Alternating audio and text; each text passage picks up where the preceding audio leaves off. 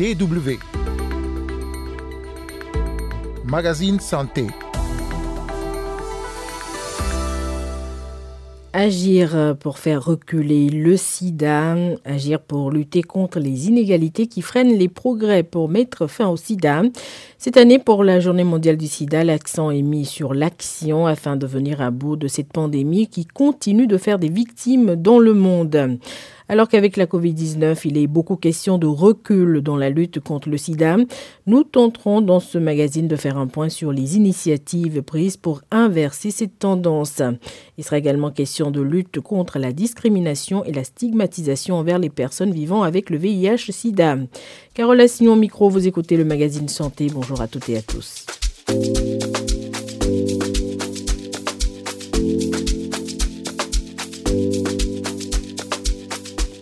Ralentissement, c'est ce que révèlent les données de l'ONU-SIDA sur la riposte mondiale au VIH.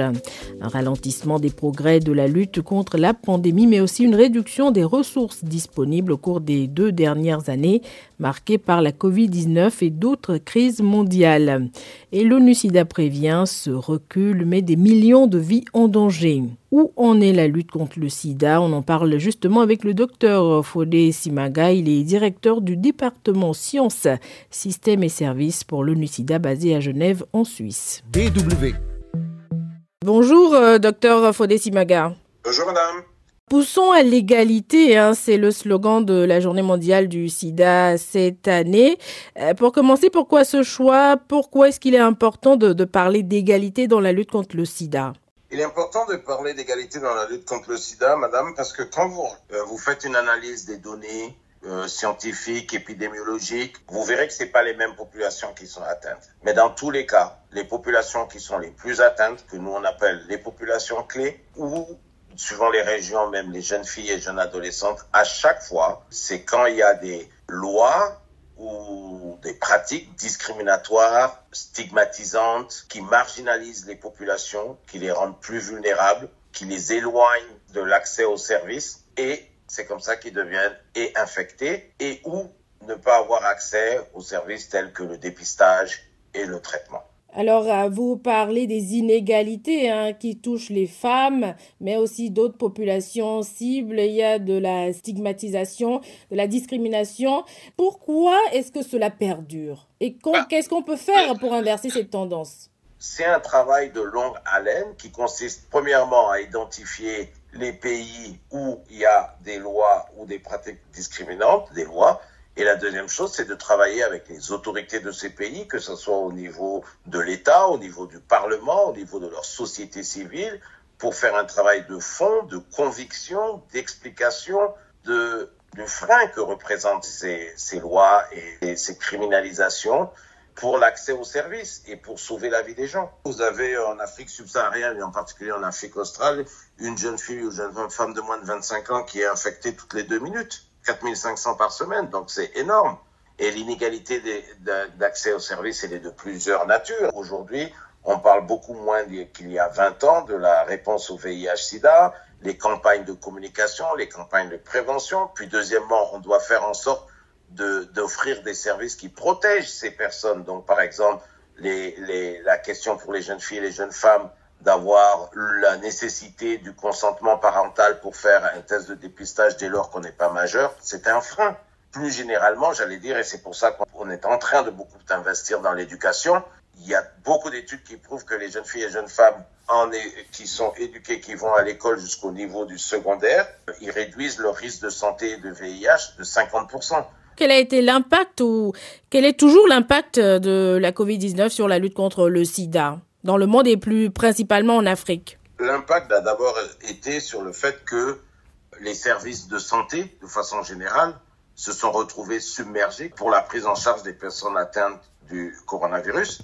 Comme on est en face de systèmes de santé fragiles, pour ne pas dire dans beaucoup de régions, beaucoup de pays insuffisants, il y avait tout simplement plus de possibilités que les professionnels de santé offrent des services. C'est le cas, par exemple, de la circoncision euh, masculine volontaire, qui est une stratégie de prévention extrêmement efficace, mais qui, qui nécessite une intervention médicale. Et les médecins et les infirmiers n'étaient plus disponibles. Donc ça, c'est un premier impact. Il y a aussi l'impact lié vous savez, au couvre-feu, au confinement, qui fait que les gens ne pouvaient plus sortir de chez eux pour arriver là où les services étaient. Euh, donc ça, c'est un deuxième impact. Et troisièmement, ça a aggravé dans beaucoup de pays la pauvreté des gens, donc l'incapacité des gens à aller vers les services. Donc tout cela a aggravé la situation, notamment dans le domaine de la prévention, et plus globalement, je pourrais citer d'autres exemples, les, confinements et les blocages aériens qui ont fait que les, euh, médicaments ARV ne sont pas arrivés à temps dans un certain nombre de pays avec un risque de rupture de stock. Mais plus globalement, en plus, il y a eu une réduction des financements pour les autres maladies, y compris le VIH-Sida, pour pouvoir répondre aux défis du coronavirus. Donc tout cela a un impact. C'est tellement variable suivant les pays et les régions. Le nombre de tests de dépistage du VIH, le nombre de circoncisions masculines volontaires, le nombre de préservatifs disponibles, euh, le nombre de services ouverts pour pouvoir accueillir les patients. Tout cela a drastiquement diminué. C'est en train de revenir petit à petit, mais il y a eu un impact, c'est sûr. Est-ce qu'il y a des améliorations maintenant?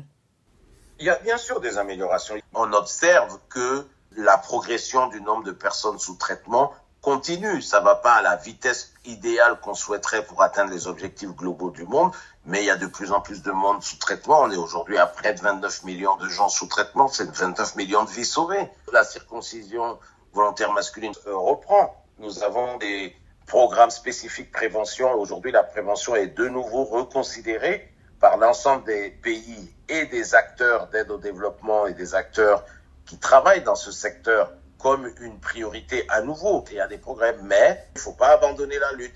Et là, on observe trop souvent euh, ces derniers temps à cause des manques de financement, à cause de la non-priorisation du VIH-Sida, à cause de cette fausse croyance qu'avec le traitement tout est résolu, on, on, observe un désintérêt ou un désengagement politique dans certaines régions, dans certains pays, qui nous ont amené à sortir un rapport sur réponse au VIH-Sida en danger. C'est en danger parce que c'est pas fini et qu'il faut continuer les efforts.